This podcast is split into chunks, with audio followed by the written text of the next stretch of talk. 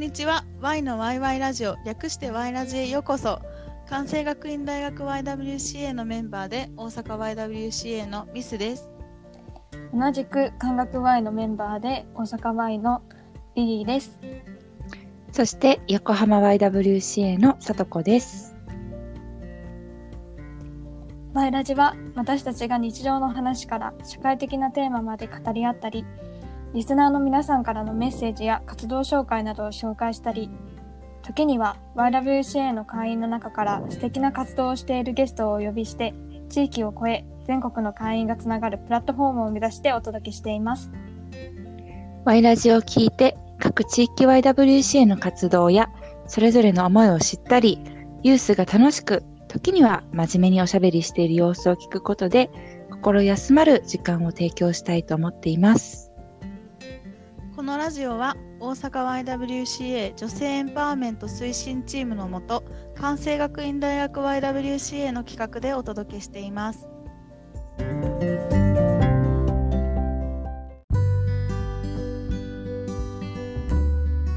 えー皆さん2回目の Y ラジですが慣れてきましたね？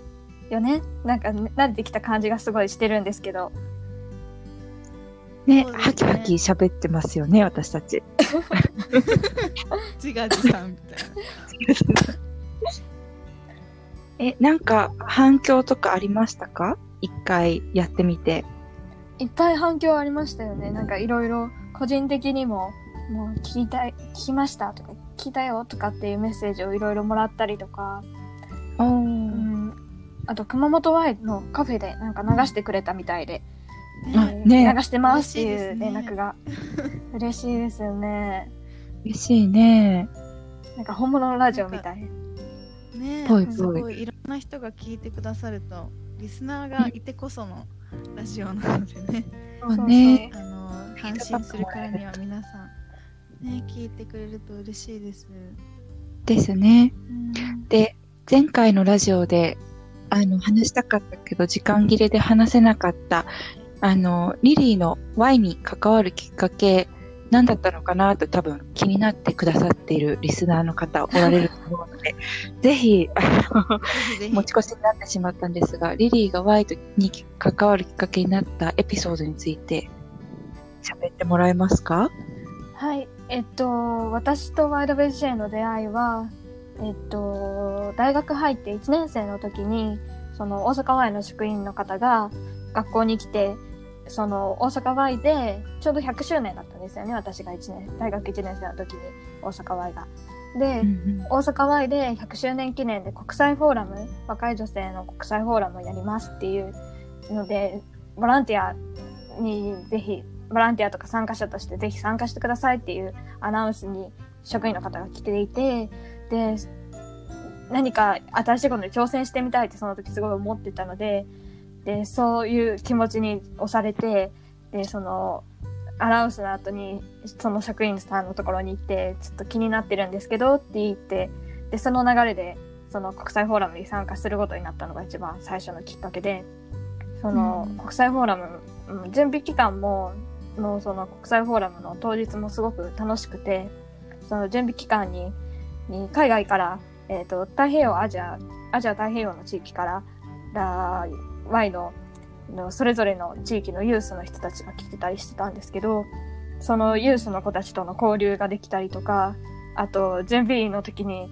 会員さんが作ってくれた お昼ご飯がとっても美味しかったりとかして、で、あと、その当日もいろんな中学生ぐらいの子から、あ高校生、大学生までの子たちと、と別の学校とか、初めましての子も多かったんですけど、すごく2泊3日の、2泊3日だよね。2泊3日のプログラムですごく仲良くなれてみんなと、すごく楽しくて、雰囲気もすごく Y の雰囲気が居心地が良かったので、あこれこれからも続けたいなと思ってその後もなんかユースギャザリングだったりいろいろ参加してできてずっと今も続いてるって感じですね。えー、ねすごいそれをきっかけでしかもそれ夏だったんだっけ？そうそう夏休みのちょうどフォーラムね8月ぐらい。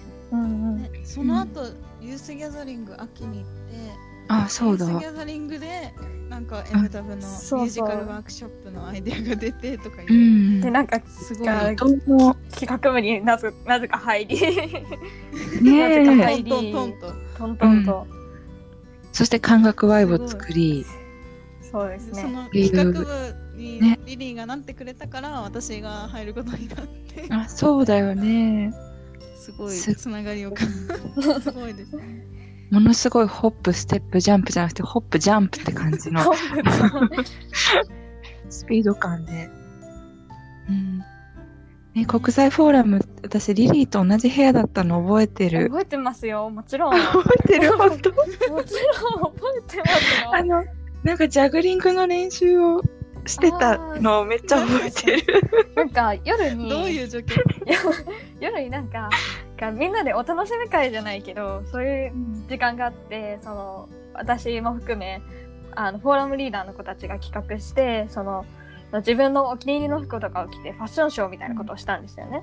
で、それの前座というか、がそのののお楽しみ会の中で、ちょっとジャグリングを時間もらって、ちょっとたみんながアイスブレイクというか楽しめるように、ちょっとジャグリングをちょっとだけ下手くそなんですけど、ちょっと披露させていただきまして。いやいやいやめちゃめちゃうまかったです。でもね、もうボール3つしかできないので、多分できる人からしたら、ああ、みたいな感じだと思うんですけど、いや、逆にできる人からしたら、ああ、なるほど、みたいなレベルだと思うんですけど、でもちょっとやらせていただいて、いやお手玉一個もできない私からしたら 大丈夫、あの、ボール3つはできできない人でもできるようになる練習したしたら、私も何もできなかったから、できます。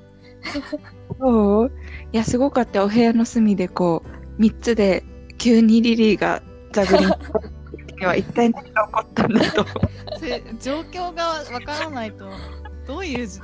なな何が始まったのか？習、練習してたんですよ、私は。心配で。しますよそうだから、本番。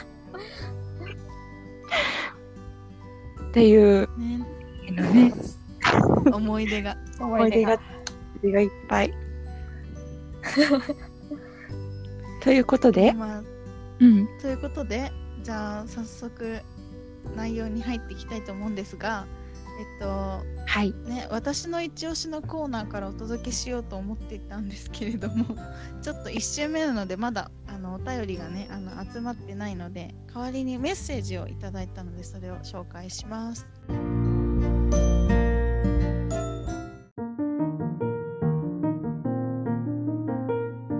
はい、えっと、先ほどミスからもあったんですが、が今その先週第1回を配信してからいろんな方に聞いていただいて、その中でで Google フォームにメッセージを送ってくださった方がいたので、そのメッセージを紹介させていただきたいと思います。はい。ありがとうございます。えー京都 YWCA のラジオネーム、なーちゃんさんからです。えーメッセージ読ませていただきます。初回のラジオ聞いていて楽しかったです。えー世情を踏まえ、このような配信をすぐに開始できるお三方の行動力に刺激を受けました。次回以降も楽しみにしています。なーちゃんさん、どうもありがとうございますあ。りがとうございありがとうます。ございます。嬉しいですね。嬉しいすごい、ねす。ごい。なんか刺激を受メッセーけました。ジを送ってくださ。刺激を受けました、だって。刺激を受けました。いやいや、とんでもない。ね、私たちもなんか、すごいゆるゆると、あの、まあ、細々と配信していこうっていう気持ちで、ちょっとあの、甘えつつ 録音してたんですけど、もう想像以上にたくさんの方が聞いてくださって、ちょっとあの緊張しております、今回。ねそのいろんな人からね個人的にもいろいろ面白かったよとか、がめっちゃいいっていうのを伝えその伝えてくださる方もたくさんいてすごくすごく嬉しかったです。といろいろとあの個人的に皆さんからメッセージいただく機会があったんですけれども、ぜひあのラジオの、えー、とページに行くと,、えー、とメッセージを送れる Google フォームがありますので、そこからメッセージを送っていただくと、えー次回ラジオ放送中にそのメッセージを読ませていただきたいと思っています。ぜひあの Google フォームの方で皆さんの感想、あのお便り、どしどし届けていただければと思います。よろしくお願いします。お願いします。そしてあの今週は残念ながらお届けできなかったんですけど私の一押しへのメッセージもぜひ送ってください皆さんの好きなことおすすめしたいこと紹介したいことなどなど何でも構いませんのでぜひあのお待ちしています送ってくださいねよろしくお願いしますおお願いします。待ちしてます。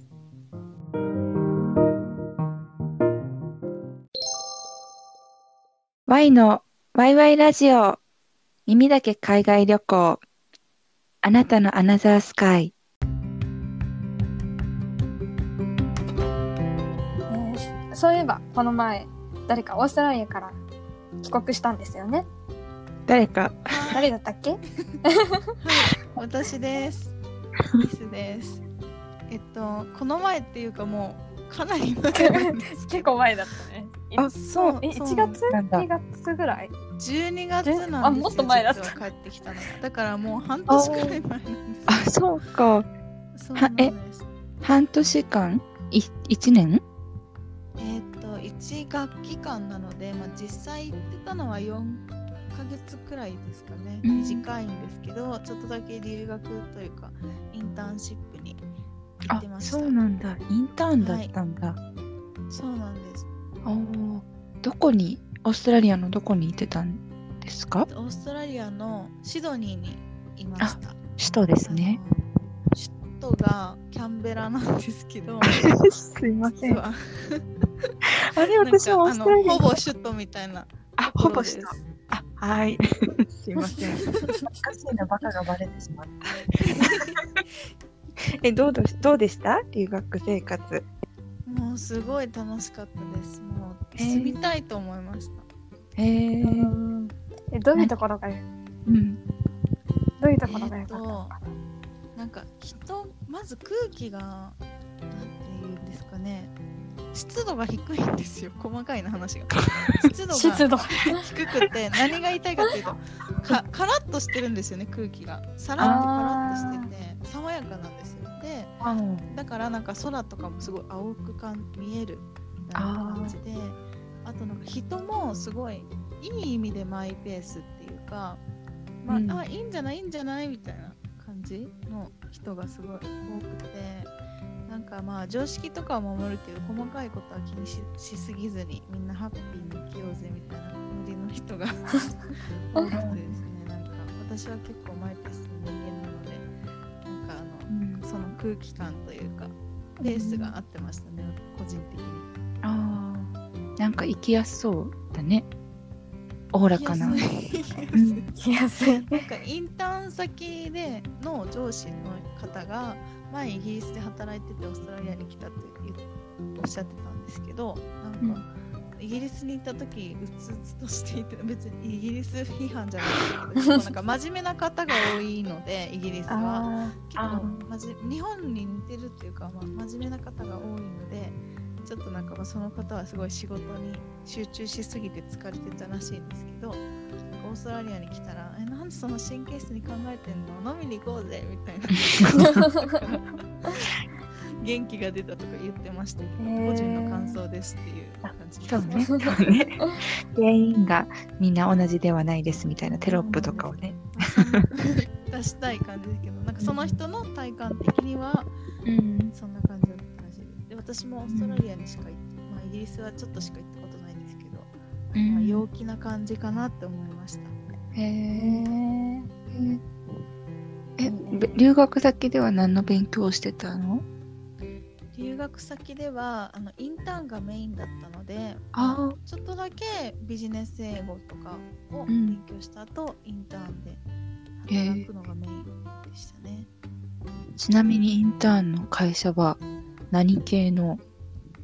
会社は、えっと、旅行会社で日本の旅行日系の旅行会社だったんですけど、まあ、支社みたいな感じですかね。でそこで働いてたんですけど日本の観光業を促進するみたいなチームに配属されてたので、うんあのそういったイベント系をやる仕事が多かったですね。なんか勝手にあのチケットとか取る仕事をするのかなみたいな想像で言ったらがっつりイベント系でホテルのマネージャーとなんか価格交渉とかを してました。すごいいきなりそんな仕事を。うん。か行ってた時に、あ、ごめんね。はい。あの、あごめんなさい。行ってた時に、なんだっけ、あの、オーストラリアはダイバーシティの国だって言って、いろんなポストをしてくれたような気がする。はい。うん。だよね。あれはミスだったよね。はい、うん。なんかあの、まあ別にみわかんないですけど、まあ、私からが感じたのは、まず人種がたくさんなんか、いろんな種類の、いろんな種類の人って言ったらあれですけど、いろんな国から来た人、いろんなルーツを持つ人がいて、あのなんか あの勝手に、うん。そう勝手にあのオーストラリアのイメージでなんか白人の金髪の人がサーフィンしてる 勝手なシドニーのイメージだったんですけど行ったらなんかアジア系の人がすごい多くってうん。でなんか電車とか乗ってても、まあ、インド系の人も多かったですかねあとはなんか中国とか香港とかあのうん。まあ、アジア、アジア、日本人の見た感じの見た目の人たちとか、まあ、そうですね、それこそなんか別に白人の方だけじゃなくて黒人の方もたくさんいたし、そのそれこそ白人がマジョリティって感じじゃなかったんですよ。で、えー。面白いなと思ったのが、電車に乗ってたらみんななんか自分の国の人となのかわかんないんですけど、いろんな言語で喋ってるんですよね、ずっと。イヤホンから私が日本語で、うんそうなんです。日本語で喋ってると思ったら目の前の人が中国語で電話してて、斜め後ろの人がインインド語じゃない、ヒンドゥー語でうん電話しててみたいな感じで、うん人種のるつぼって感じでしたね。えへあとは、あの、まあ、結構 LGBT プラスうんセクシャルマイノリティの人たちに対する理解も日本よりは進んでいるっていう感じがしましたね。なんかあの、レインボーストリートみたいな感じで、えそういうーもともとはゲイバーとかあのレズビアンバーとかが多い通りだったらしいんですけどなんかそれをきっかけにしてそういうたフレンドリーなお店みたいなのが増えてる飲み屋だけじゃなくて。へえっていうストー。リー。があってなんかめちゃくちゃレインボーの旗があの窓からぶら下がってるえみたー。素すごい敵。うん飲み屋だけじゃない。それがねみんな当たり前そうなんですよ。カフェとかなん。かいろいろそれが当たり前っていう感じがして、まあ、オーストラリアが、ね、結構そういったところの理解に力を入れてきたみたいですけどさ。うんなんかそういった面でもダイバーシティが、ね、進んでたなって思いました。うん。オーストラリアといえばダイバーシティみたいな、ね、なんか 二種のるつぼとかあの先住民の方の権利とかなんか、ねうん。そうですね。なんか多分ね。今、今、いまだにかなり課題はすごくあるんですけど、うん。うんでも、まあ、か結構前からそういったいろんな人種が集まったりとかっていう背景があるから、そういった議論が重ねられてきたんじゃないかなって私は思いました。うまだんまだね、議論の余地がある。けれどもうん。なるほオーストどラリアの話が長いですけど。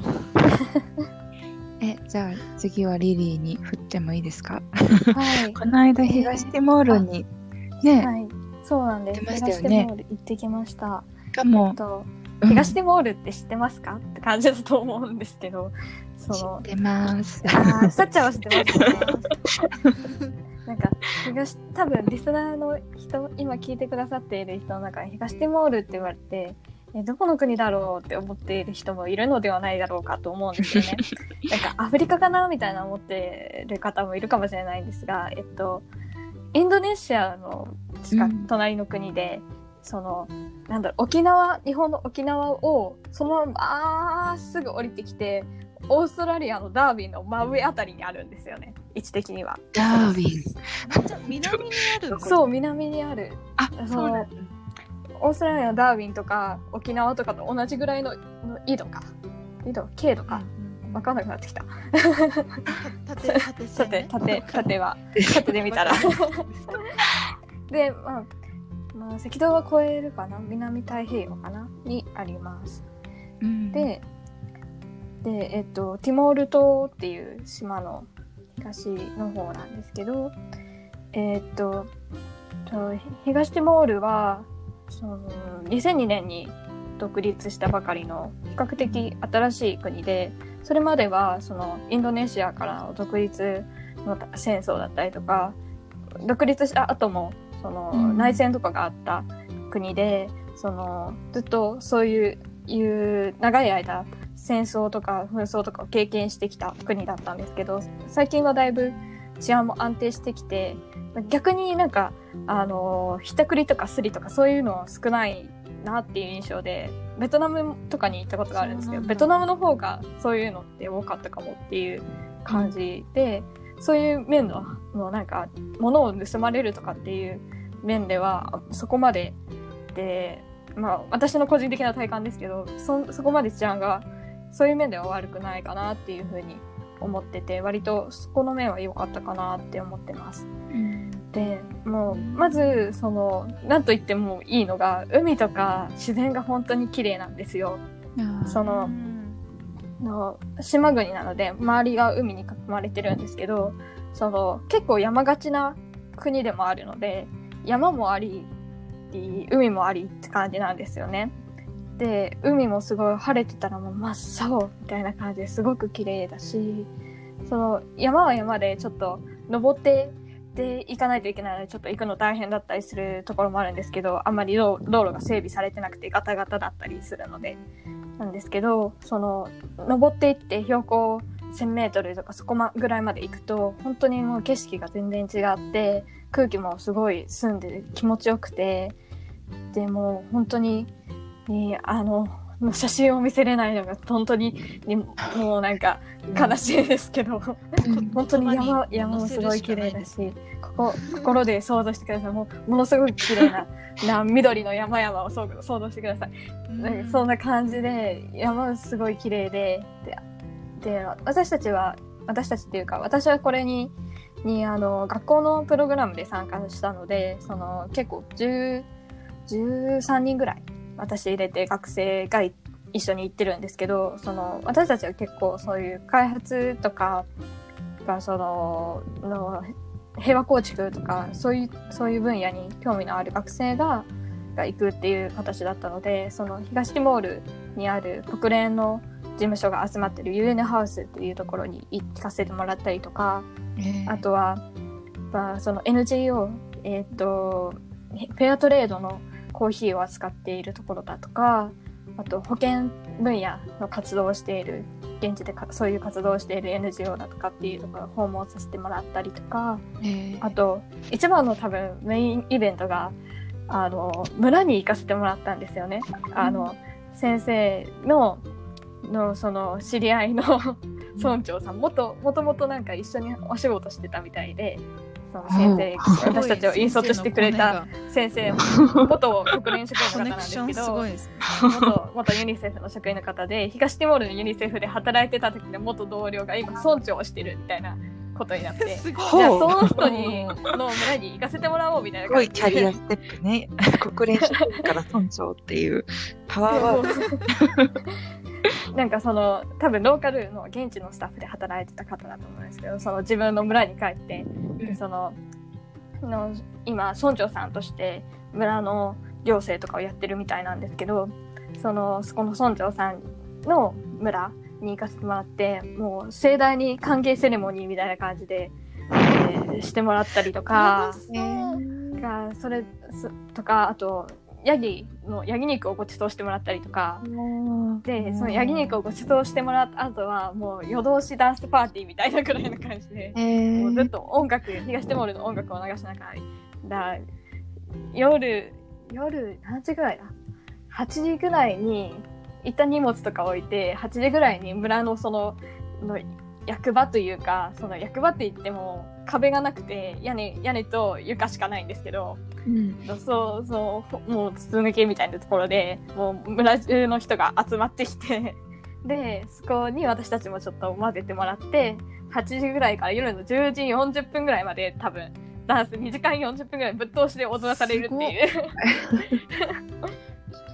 なんか休もうとしたら「踊ろうよ」みたいな感じで来られて「ああ」みたいな感じで連れて行かれて踊るっていう。みんなでサークル円になって。村の人たちはもう夜中までカラオケ大会やらなんやらずっと続けてましたけど私たちはさすがにギブアップして10時40分ぐらいに「もう無理です。返してください」みたいな感じで返したんですけどでもすごい。本当に大歓迎だったんだね。本当にそん喜んでくれてその、まあ、外国人来るのも珍しいっていうのもあるとは思うんですけどその外国の人が来てくれてしかも一緒に踊ってくれるっていうのがなかったみたいで一緒に踊ってくれたみたいなんですごいちょっと盛り上がってたらしくて 踊れ踊れみたいな感じでちょっと嬉しかったね。みんなにそうそうなんですね嬉しかったみたいでえーでも本当にそんな村現地の村に行って本当にもう山の上なんですよ。山の上なので。でそうそのなんだろう。私たちが泊めさせてもらったところはそれでもまだちゃんとベッドがあったりとか会を用意してもらったりとかしてでたんですけど多分普通のの村の人とかはそこまででそのしっかりしたゲスゲストのための部屋みたいな感じじゃなくてもっと簡素な感じで水ももうそんなに多分地域的に多くないところでもあるのででその水洗トイレとかも水道が通ってないのでなくて、その汲み取り式そのバケツみたいなんで水を溜めておいてでで流すみたいな。それそこからあすくって水をすくって流すみたいな感じのトイレの設備だったりとか本当にもう田舎の本当に途上国ののの田舎の地域の本当にそういうところに行かせてもらえたのでそういう機会ってあんまりないので本当にいい経験したなってそのダンスも含めてダンスも含めいい経験。したなって 思ってます。すごい楽しかったし。いいな。うん、村の人とコミュニケーションというか交流できるのってね、やっぱりすごく記憶に残るよね。ななんかね国連の事務所訪問とかっていうのもかっこいいけどやっぱりなんか一番記憶に残るのはその地域と触れ合った時なんだろうなっていうのはなんか自分のことを思い出してもすごく思った。うん、えー、東ティモールいいな。行きましょうよ。コあロナが終わったら、ねみんなで東ティモールに。うん、なんかあの東ティモール行ったことないんだけどあの大学私もその専攻がジェンダーと開発ででちょうど、えっと、私の指導教員があの東ティモールの研究者だったの。東ティモールのそのジェンダーと開発について、うん。あの現場でずっとこう活動してきた人だったんだけれども、えっと、彼女は実は一一時期がっつり Y の会員でもあって、そうなんですか。そうなんです。で、あの、しかもその東ティモールがちょうどインドネシアのあの一部だった時に、えっと、日本からあの独立運動をこう支援するっていうグループに今でも、ね、あってあの活動しているんだけれども、その時に、あの、クレワ YWCA の、えっと、多分このリスナーの皆さんの中には、ああ、懐かしいとおっしゃられる方もおられるんじゃないかなと思うんだけれども、あの、ジーン・イングリッシュさんという方が、すごく、あの、有名な、えっ、と、活動家の方でおられて、で、その、あの、クレワ YWCA のグループと一緒に、えっ、と、日本からできる形での、えっ、と、東ティモールの独立運動の、あの、支援活動とかをずーっと、その当時をやっていたっていう話を聞いていました。で、なんか、卒業した後に、あの、先生が、あの、書かれている本とか読んだら、クレワ YWCA のジーン・イングリッシュさんととかって書いてあって、えー、そんな、そんな歴史があったんだ、YWCA にとかって思って、うん。そうっていうのが意外とうん。ここで東ティモールと YWC のつながりがそう。つながりましたね。すごい。展開になるとは。ねぜひ、あの、このラジオを聞いた方の中で、クレ YWCA の、えっ、と、というか YWCA 全体の、あの、東ティモールの独立運動支援秘話みたいなのが、あの、ご存知の方おられたら、メッセージ寄せてもらえたら、ちょっと聞いてみたいです。私は。ぜひぜひ。ね。え、ねえ。ねそしてね、えっと、うん。さっちゃんにお話を聞きたかったんですけど、次回も同じテーマでお届けするので、さっちゃん、次回ぜひよろしくお次回願いします。お話を温めておいていただいて。はい。とっておきのとっておきはいのとっておきの話楽しみですね。ドキドキ秘話を。楽しみ。ちょっととね、足し込んでおきます。はい。はい、お願いします。はい、というわけで、来週も引き続き、耳だけ海外旅行、あなたのアナザースカイをお届けします。えー来週は、あの、さっちゃんの話だけではなく、リスナーの皆さんのアナザースカイ、海外旅行の話とか、海外経験の話とか、聞きたいなと思っているので、たくさん、たくさんメッセージをください。エピソードをお待ちしております。してあります。ます。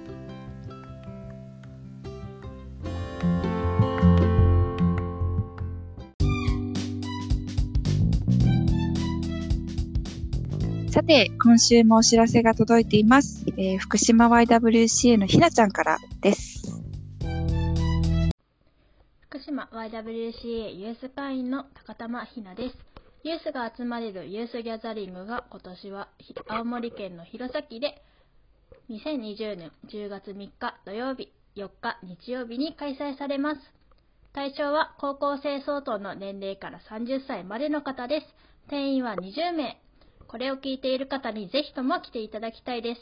秋の弘前は美味しいものも綺麗な場所もたくさんあります。プログラムには街歩きもありますよ。楽しみつつみんなで Y でやりたいことやユースの悩みなどいっぱい話し合いませんか？青森弁、弘前弁も聞けるかも。弘前でお待ちしています。以上、福島の高玉ひなでした。はい。ということで、えっ、と、ひなちゃんからの CM でした。二人ありがとうも、ございます。ありがとうございました。二人もね、あの、過去にリング来てくださってましたよね。あ、私、来てない。私だけですね。実は、実は。あ、そう。あもう、でも動動画で参加してたから、てっきり来てたと思う。あのそう留学中であの DM じゃないですけどななんでしたっけ？スカイプかなんかでうん。あの登場しました どんな感じで登場してたか全然わからないんですけどあの、B がこう頭に、あ、そう。乗っけてた B ねが。頭にパソコンを乗っけて、そこに移していただいてね。うん。去年何人くらいあれは参加されてたんですか？去年は、えっ、と、渇水あ、長崎の渇水中高からの参加者が10名ぐらいいて、で、えっ、と、全部で、ん若い女性？なんか言い方欲しいな。ユースだけで25ぐらい。で、プラスシニアがいて40名弱だったかなそういう気がしてます結。構うん。大人数で大人数で。ね去年は長崎で、今回は弘前ですね。本州最北端の場所でやります。ぜひぜひ。リリーは前前というか2回だっけ？ユースギャザリング行っててなんかいい思い出とかありますか？私はその長崎の渇水の前の年の熊本のでのユースギャザリングに参加させてもらったんですけど、まあ、それをきっかけでいいろいろ他の地域のユース、まあ、熊本以外にももういろんなところからユースが来てたのでそのいろんなところのユースと仲良くなれてででそれがきっかけでミュージカルワークショップをやったりとかいろいろ交流もすごく広がったのでですごく思い出深いですユースギャザリング。今年も参加できたらいいなと思っています、ねコロナがね、ちょっと心配ですけどね。そうですねでもまあ10月だからできると信じてうんうん。信じてね。関心のある人はぜひ。はいぜひはい私たちも多分多分とか行かなかったら ごめんなさいな多分現れるので ぜひ楽しみにしてます。皆さんはい楽しみにしてますワイラジでは活動紹介やメンバー募集のお知らせを全国の地域 Y から募集しています。ぜひご応募ください。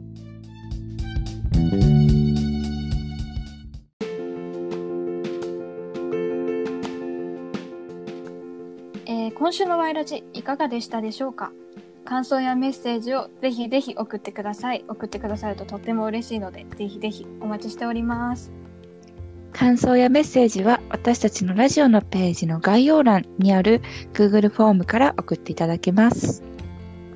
私の一押しのコーナーと次回のテーマ「耳だけ海外旅行あなたのアナザースカイ」についてそして、えっと、次次回のテーマはまた決まったらお知らせしますのでそちらからあのぜひ詳しい説明とともに送ってくださいまた感想や私たちの絵のエールも同じフォームから送っていただけるのでぜひ送ってください。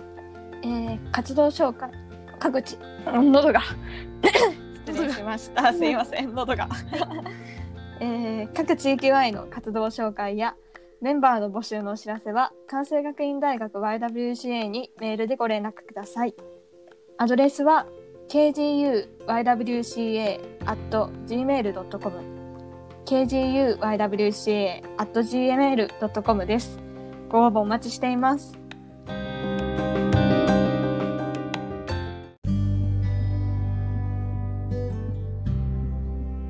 次回も耳だけ海外旅行あなたのアナザースカイについてお届けします。それではまた次回お会いしましょお相手はミストリリーとう。さとこでした。